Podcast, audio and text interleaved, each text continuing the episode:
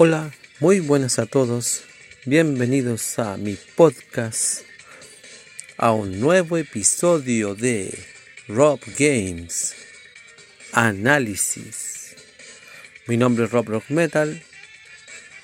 Y antes de comenzar con este capitulazo basado en un clasicazo que hasta el día de hoy se mantiene ya con otro nombre, pero es un clásico que igual si hablamos de FIFA, ¿cómo no vamos a hablar de su competencia? Y desde sus raíces yo creo.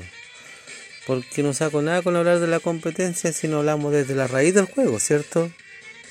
Y la idea de este podcast es crear conocimiento y saber un poco más de la historia de la saga de juego que a la gente le gusta. Y antes de comenzar, vamos con algunos datitos por aquí. ¿Buscas algo diferente? ¿Quieres algo innovador? ¿Y eres amante de los videojuegos? ¿Y aún no encuentras eso que estás buscando y quieres entretenerte con algo basado en un crossover? Bueno, esta es tu oportunidad. El juego de cartas de Gamer Clash del amigo Limbo.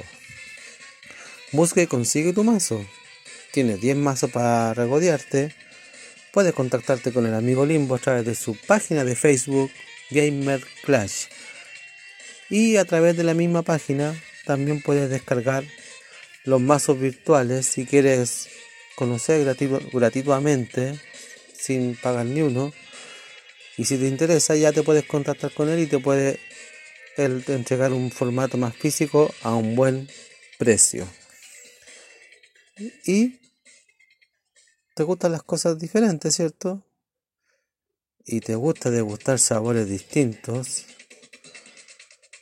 Bueno, estas son tus pizzas, ¿cierto? Pizzería Davero. La única pizza que te atraerá con sus distintos sabores y variedades de pizza. Bueno, contáctalos. ¿Dónde?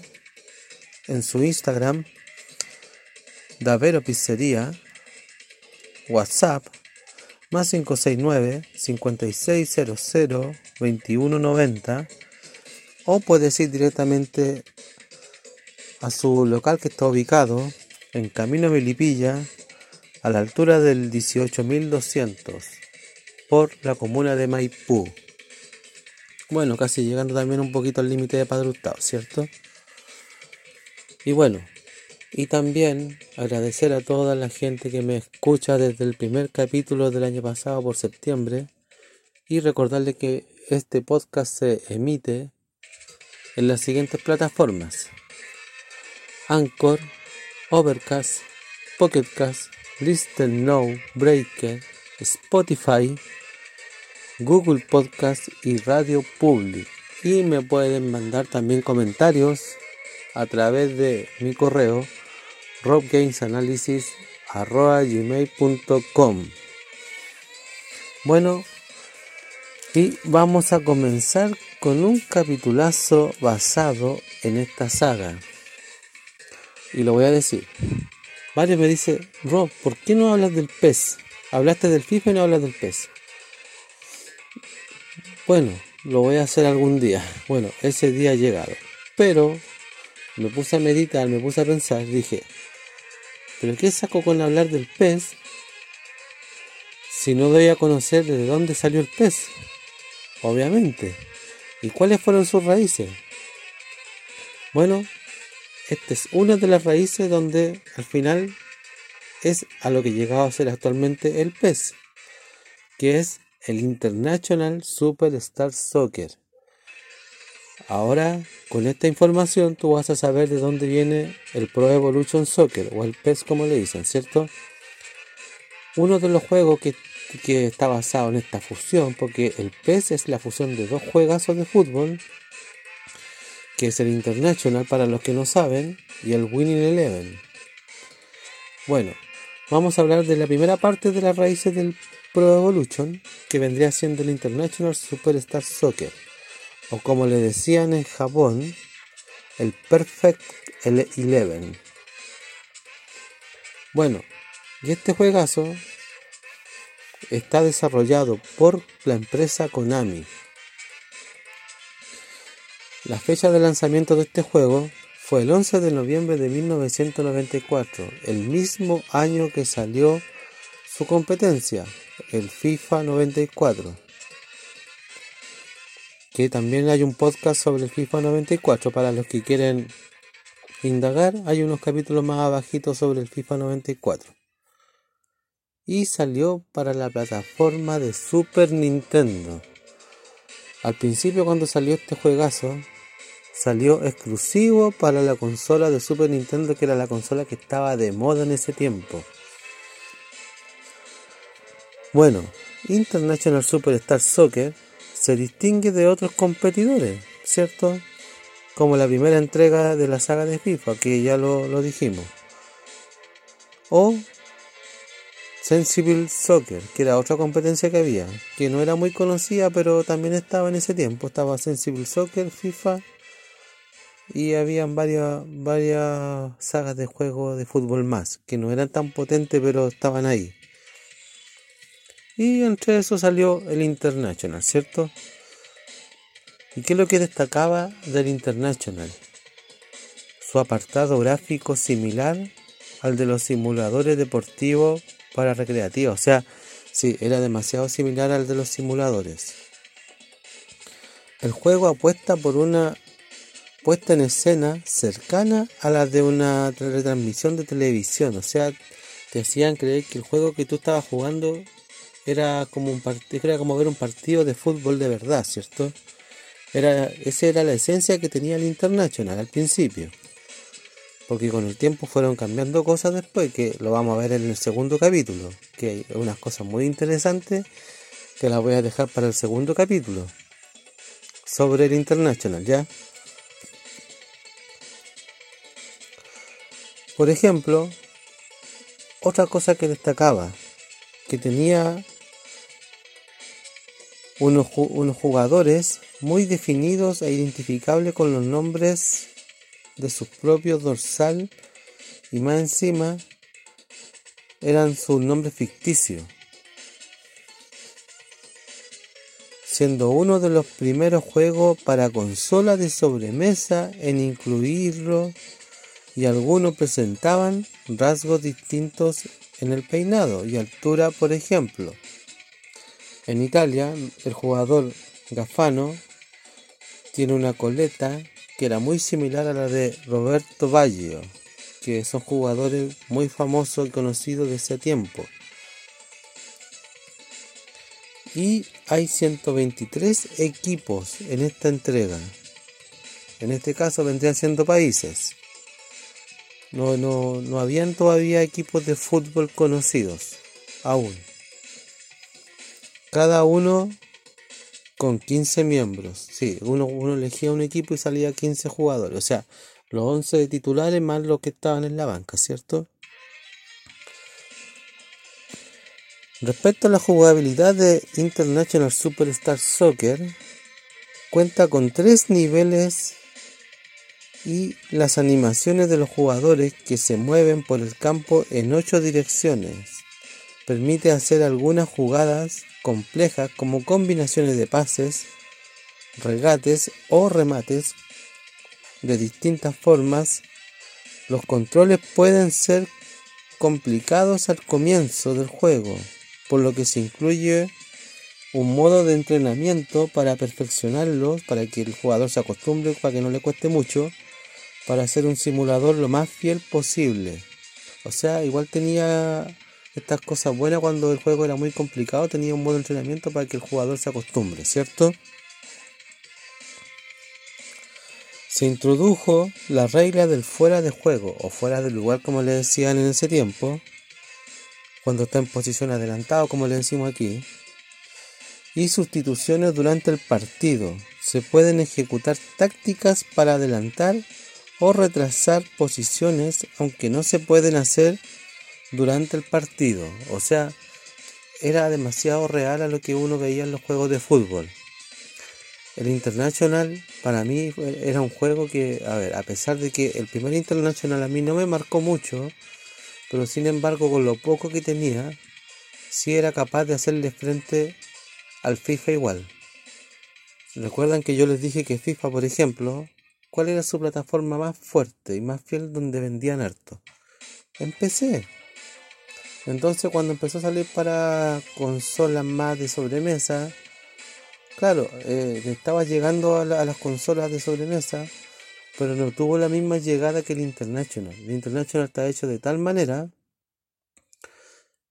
que llegó así de golpe en las consolas de sobremesa ahí. Y sin embargo, tuvo harto éxito con los Super Nintendo. Tanto así que empezaron a salir después versiones mejoradas de este mismo juego, que lo vamos a ver en el próximo capítulo. ¿Ya? Y ahí en base a, esa versión mejorada de este juego, empezaron a haber una serie de cambios después y cosas que llamaron mucho la atención. Lo único que le puedo adelantar, porque no voy a, como dice mi amigo Nico HKC, Rob, no hagas spoiler, pero a ver, este juego, este juego con su segunda entrega, tuvo tanto, tanta llegada con la gente, que incluso salieron muchas versiones piratas, que eso lo vamos a hablar en el otro capítulo, pero vayan pensando, que yo estoy seguro que más de alguna de esas versiones piratas ustedes las jugaron. Bueno, ah, creo que yo las dije también en todo caso, el spoiler está parece, pero las dije, si no me equivoco, en uno de los capítulos de FIFA. No voy a decir cuál, pero si escuchan el capítulo, creo que hay un spoiler ahí y dije algunos de los juegos pirata, pero... Pero bueno, eh, dentro de las opciones del juego cuenta solo con tres estadios. No, no había tanta variedad de estadios como ahora que ya poco menos salen hasta los estadios aquí de, Chile ahora para elegir. Pues. Hay demasiada evolución ahora, pero en ese tiempo solamente habían tres estadios para elegir. Habían tres modos de climatología también. Solamente uno cuando, aparte de elegir el estadio, uno podía elegir si quería el estadio con sol, con lluvia o con nieve. Que igual era muy, muy entretenido porque ver un partido de fútbol así mientras uno jugaba así en la nieve era, llamaba la atención. Destaca la posibilidad de elegir entre tres árbitros distintos, cada uno con un estilo propio. En las opciones puedes quitar los fuera de juego, las faltas y las tarjetas como la tarjeta roja y la amarilla, lo que permite crear un estilo de juego más arcade o arcade como le dicen.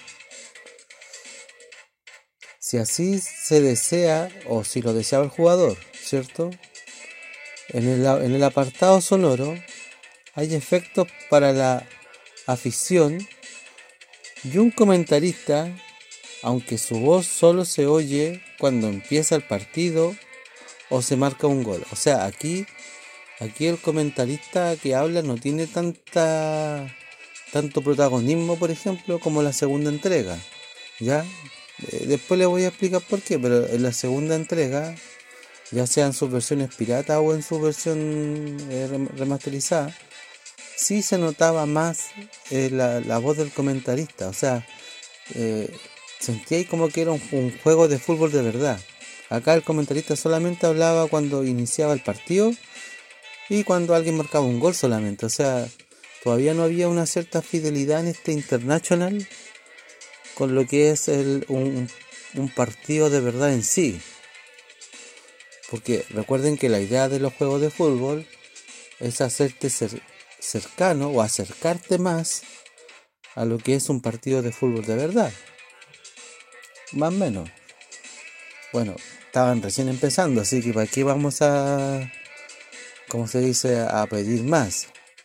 Pero es como uno de los puntos en contra que tiene, pero es que se, se entiende igual.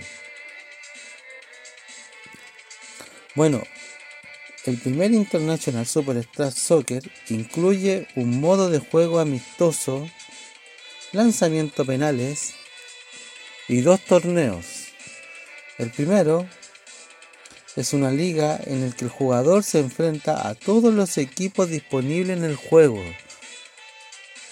Y dependiendo ya sea la versión eh, que está en todo el mundo, ¿cierto?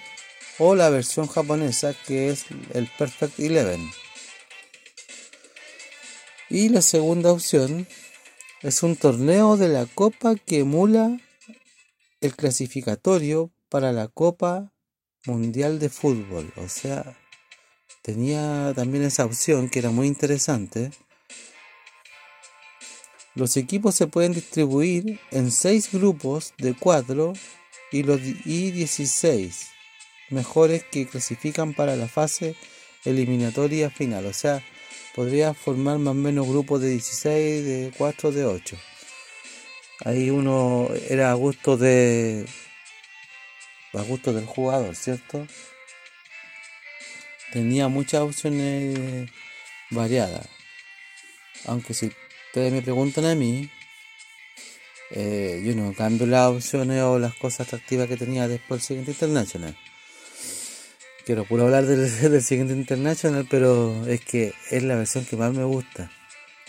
Yo no, como le insisto, yo no digo que por ejemplo este primer título era malo, al contrario, para ser primer título tenía muchas cosas interesantes. De hecho el juego se veía súper bien para Super Nintendo. Pero siento que, como que se dice aquí en buen chileno, tiraron toda la carne en la parrilla en la segunda entrega, o en la segunda versión, por no decirlo, de, este juego. Porque este vendría siendo una primera versión, y ustedes se preguntan, ¿por qué con Street Fighter 2 hiciste, hiciste todas las versiones de Street Fighter 2 en un capítulo y con el International no? Porque aquí es diferente. Aquí este, como es un juego de fútbol que empezó de menos a más, sí me gusta ir rescatando la evolución que ha tenido con el tiempo. ¿Ya? Entonces, por eso no quise hablar de los dos, de las dos versiones en este puro capítulo. Bueno, aquí, como dato curioso, en los equipos, en la versión japonesa aparecen las selecciones que participaron en la hexagonal final en la Copa del Mundo de 1994, solo en la versión japonesa. Que ahí cuando nos vemos los países, vamos a ir diciendo qué países son y en qué versiones están pongámosle versión americana y versión o versión americana y europea versus versión japonesa ya para que porque como le digo son dos versiones una que salió para prácticamente para casi toda la otra para la europea americana y la versión japonesa aparte. Bueno en esta ocasión equipos de los continentes que tenían derecho por lo menos Konami para poner en este juego. Porque recuerden que estas cosas igual tienen pagan un cierto una cierta cantidad por no decirlo por tener eh, algunas exclusividades. Si bien es cierto, hay muchos países que les van a sonar y se van a acordar que están en el FIFA, porque hay muchos países que están igual en el FIFA pero van a haber algunos que no están en el FIFA y están aquí. ¿Cierto? Están en este juego. Entonces, eh, al igual que ahora actualmente, creo. Creo que todavía es así ahora, pero hasta con el equipo incluso. Entonces, eh, ahora por ejemplo actualmente el Pro Evolution, el Pro Evolution tiene eh, derecho Ahora, por ejemplo, el Pro Evolution, como decía, tiene derecho de, no sé, pues X equipos, ¿cierto? Porque pagan una cantidad de plata para tenerlo exclusivo y el FIFA tiene otro exclusivo que no lo tiene el otro. Ahora se nota mucho, se nota bastante. Pero es que en ese tiempo no había tanta, tanta exclusividad, pero igual, igual se notaba. Igual se notaba y pero como le digo, aquí de los equipos que yo voy a nombrar ahora, hay muchos equipos que también salen en los FIFA en ese tiempo. Pero que después con el tiempo ya cada uno tiene su exclusivo, ¿cierto? Y como también les, vuelvo a reiterar, acá hay algunos equipos también que son exclusivos del International y no están en el FIFA. Bueno, comencemos. Vamos por ejemplo con los equipos europeos, que son los equipos que, que este juego contenía, que sería de Albania, Alemania, Andorra, Austria, que estaba solamente la versión americana o la versión internacional, pongamos la versión internacional, o la versión que uno conoce, que es la versión internacional, le vamos a ponerle. Bélgica, Bulgaria, Dinamarca, que también estaba solo en la versión internacional, no se encontraba en la japonesa. Escocia, que también estaba exclusivo en la versión internacional. España, Francia, Gales, que estaba solo en la versión internacional, Inglaterra, que también estaba en la versión internacional exclusivamente, Irlanda, Italia, Noruega, que era solamente exclusivo de la versión internacional, Países Bajos, que también sale en los FIFA, no sé si recuerdan, Polonia, Portugal, Gran Bretaña, que era solo exclusivo de la versión japonesa. Rumania, Rusia, que era exclusivo de la versión internacional, Suecia y Suiza, que era solo exclusivo de la versión internacional. Después tenemos los equipos de América, que aquí estos salen en ambos. Aquí no, no hay diferencia. Aquí se encuentra Canadá, Costa Rica, Estados Unidos, Guatemala, Jamaica, México, Panamá, Trinidad y Tobago, Argentina, Bolivia, Brasil, Chile, Colombia, Ecuador, Paraguay, Perú, Uruguay y Venezuela. Y después vamos con los equipos de Asia y África, que aquí sí también hay algunos países exclusivos en distintas versiones. Por ejemplo, está Afganistán, que está solamente exclusivo para Japón, para la versión japonesa, Arabia Saudita, que también está solamente exclusivo para la versión japonesa, Corea del Norte, que también está exclusivamente para la versión japonesa, Corea del Sur, Emiratos Árabes, que está solamente para la versión japonesa, Irak e Irán, que ambos países están exclusivos para la versión japonesa, Japón, que también está exclusivo para la versión japonesa, no está en la versión internacional. Angola, Camerún, Egipto, Ghana, Liberia, Marruecos, Nigeria, Senegal, Sudáfrica y Túnez. Ya, no sé si se dieron cuenta que habían algunos países que estaban exclusivos en ambas versiones. El que tiene computadora actualmente se puede dar el lujo de buscar ambas versiones y tenerlas en un emulador de Super Nintendo y van a ver la diferencia. Que el juego es exactamente igual que la otra versión, con la única diferencia que tienen países exclusivos que en uno están que en el otro no. Eso yo creo que es lo único distinto. Pero en lo demás el juego tiene exactamente la misma jugabilidad. Bueno, y obviamente el idioma que se ve en japonés y todo, y el que cacha más o menos el menú de memoria en la versión eh, internacional, más o menos va a saber igual que lo que dice en la, la otra versión, pero si nunca han jugado la versión internacional va a ser desconocido verlo en japonés. A mí me pasaba mucho cuando había un juego en japonés, tenía que estar adivinando. Pero después ya me aprendía el menú. Por ejemplo, me pasaba eso mucho con los juegos de Dragon Ball Z, que en algún momento pretendo hablar de los juegos de pelea de Dragon Ball Z. ¿Qué hay de pelea? Que hay muchos juegos de Dragon Ball Z de pelea buenos. Y algunos no tan buenos, pero que también hay que hablar de ellos. Como también están los juegos de Dragon Ball o Dragon Ball Z de RPG o de aventura también, porque también hay de aventura. Pero es que ahí hay que hacer lo mismo que estoy haciendo, con, por ejemplo, con los Mortal Kombat, que estoy dejando solamente los juegos de pelea en una parte y los de aventura en otra parte. Yo creo que hay que hacerlo así también. Pero eso. Bueno, volviendo al tema del International Superstar Soccer. Eh, vamos a dar un pequeño punto de vista.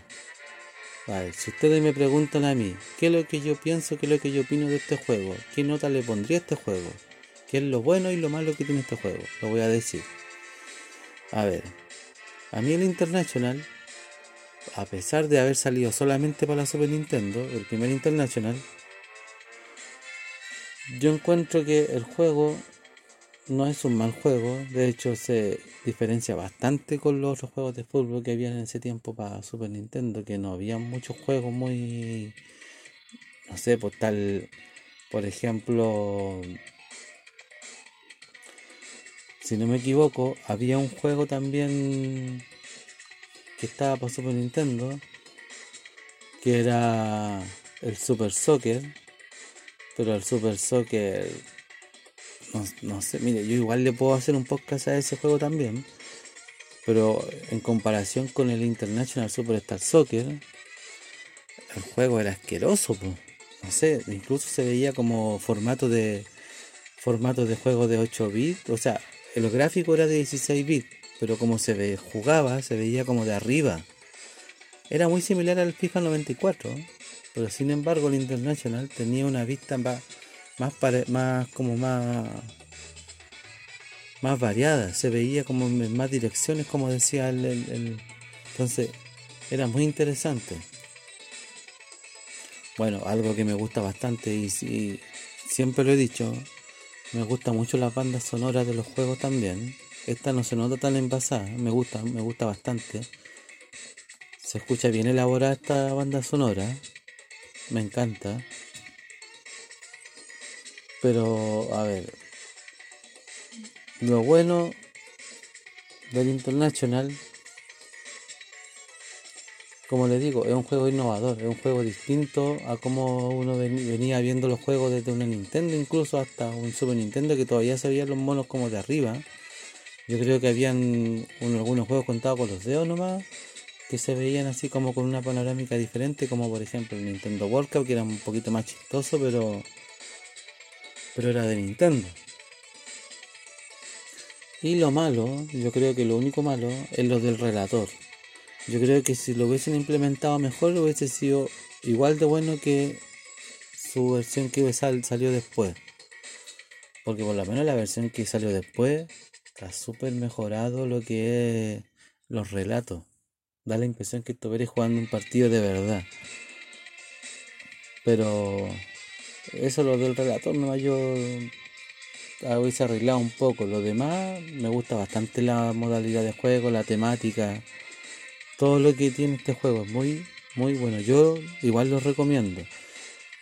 Para una persona que ha empezado a jugar de los Pro Evolution y no conoce las raíces de los Pro Evolution o de los PES como le dicen, y quieren conocerlo, yo les recomiendo que si tienen un computador, bajen un emulador de Super Nintendo o si tienen una Super Nintendo Mini, jueguen este International o si no está, también el, juego le pueden colocar eh, el juego del International también se puede descargar o en un computador con un emulador.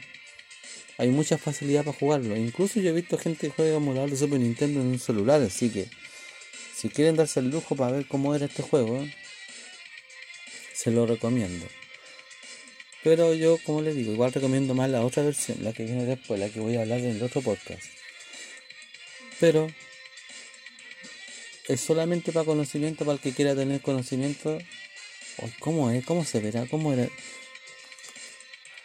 Traten de, traten de jugarlo aunque sea una vez. Para tener un poquito más de, de opinión y de tener... No, si mira, si ahora por ejemplo el International es lo que es gracias a estos juegos. Sí, pues. Si de hecho tú veías el, tú el, el, pez, igual tiene cosas del International. Yo me fijé el otro día. No, no mucho, pero hay algunas cosas que uno hacía a la vista, uno si lo relaciona. Sí, igual tiene algunas cosas del International. Igual se juega de distinta manera, pero hay cosas muy similares que no cambian a pesar de que se ve mejor y hay variedad de equipos y hay países y todo, pero pero eso, bueno, Espero que le haya gustado este capitulazo y antes de terminar voy a dar la nota. Yo este juego como nota yo le pondría un 6 cerrado. Un 6. Solamente por el hecho de que no está implementado bien lo que es el narrador. Porque claro, el narrador habla cuando empieza el partido y habla cuando hacen un gol y nada más. O sea, le falta más la interacción del narrador con, en todo el partido que, es lo que tiene el otro International. ¿Y qué es lo que tiene las versiones piratas del otro International?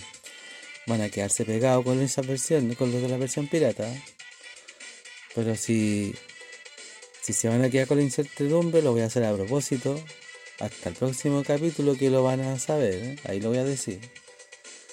Y espero que les haya gustado este capitulazo basado en International.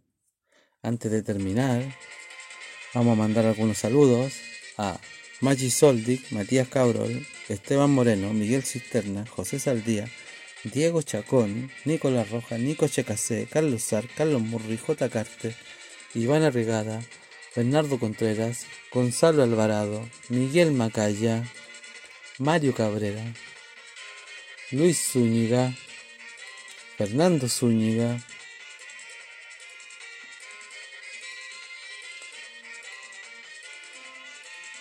y a toda la audición que me escucha. Bueno, al amigo de Baylor Games también un saludo amigo. Insisto, me encanta tu trabajo. Algún día, algún día, algún día lejano tal vez te, te encargaré algún juego de Super Nintendo hecho como juego de Switch. Que me encanta tu recreación que haces con los juegos. Por último, alguno que me guste, no sé, para tenerlo solamente ahí como de como de ahí de adorno para que pero como se dice como para como para tenerlo como nostalgia. pero un saludo también al amigo de Baylor Games. Bueno, un saludo también por su buena onda a los amigos de la pizzería de Avero, al amigo Limbo también. Y también a estos compadres, también al amigo Nico Checa, sé que aunque ya los mandé saludos, pero también su buena onda por ayudarme a difundir mi podcast en su eh, canal de YouTube. También a los amigos del grupo de Pokémon Go del abrazo por ayudarme también ahí con la difusión en su WhatsApp, su grupo de WhatsApp que me ayudan a difundir mi podcast. Y a los amigos de Games Amor también ahí un saludo amigazo. Me encanta su programa, son muy nostálgicos, me trae muchos recuerdos. Eh, a los cabros chicos, pero casi me pongo a llorar cuando hablaron de la Club Nintendo el otro día. Saludos amigos. Y no se olvide de seguirme en todas las redes sociales. Recuerden, Instagram, Twitter, Twitch, mi correo y en todas las plataformas donde se escucha mi podcast. Y nos vemos en una próxima oportunidad, en un próximo capítulo de Rob Games Analysis. Nos vemos y adiós. Finaliza otro episodio de tu podcast, el mejor de videojuegos. Rob Games Analysis. Búscanos en todas las plataformas. Spotify, Pocket Cast, Overcast, Breaker, Anchor, Listen Notes. También síguenos en nuestras redes sociales. Instagram, arroba Análisis. Y para contacto, escríbenos a webgamesanalysis arroba gmail.com. Debes estar atento a nuestras redes para que sí sepas cuándo sale otro episodio del mejor podcast. Lo sabes, Rob Games Analysis.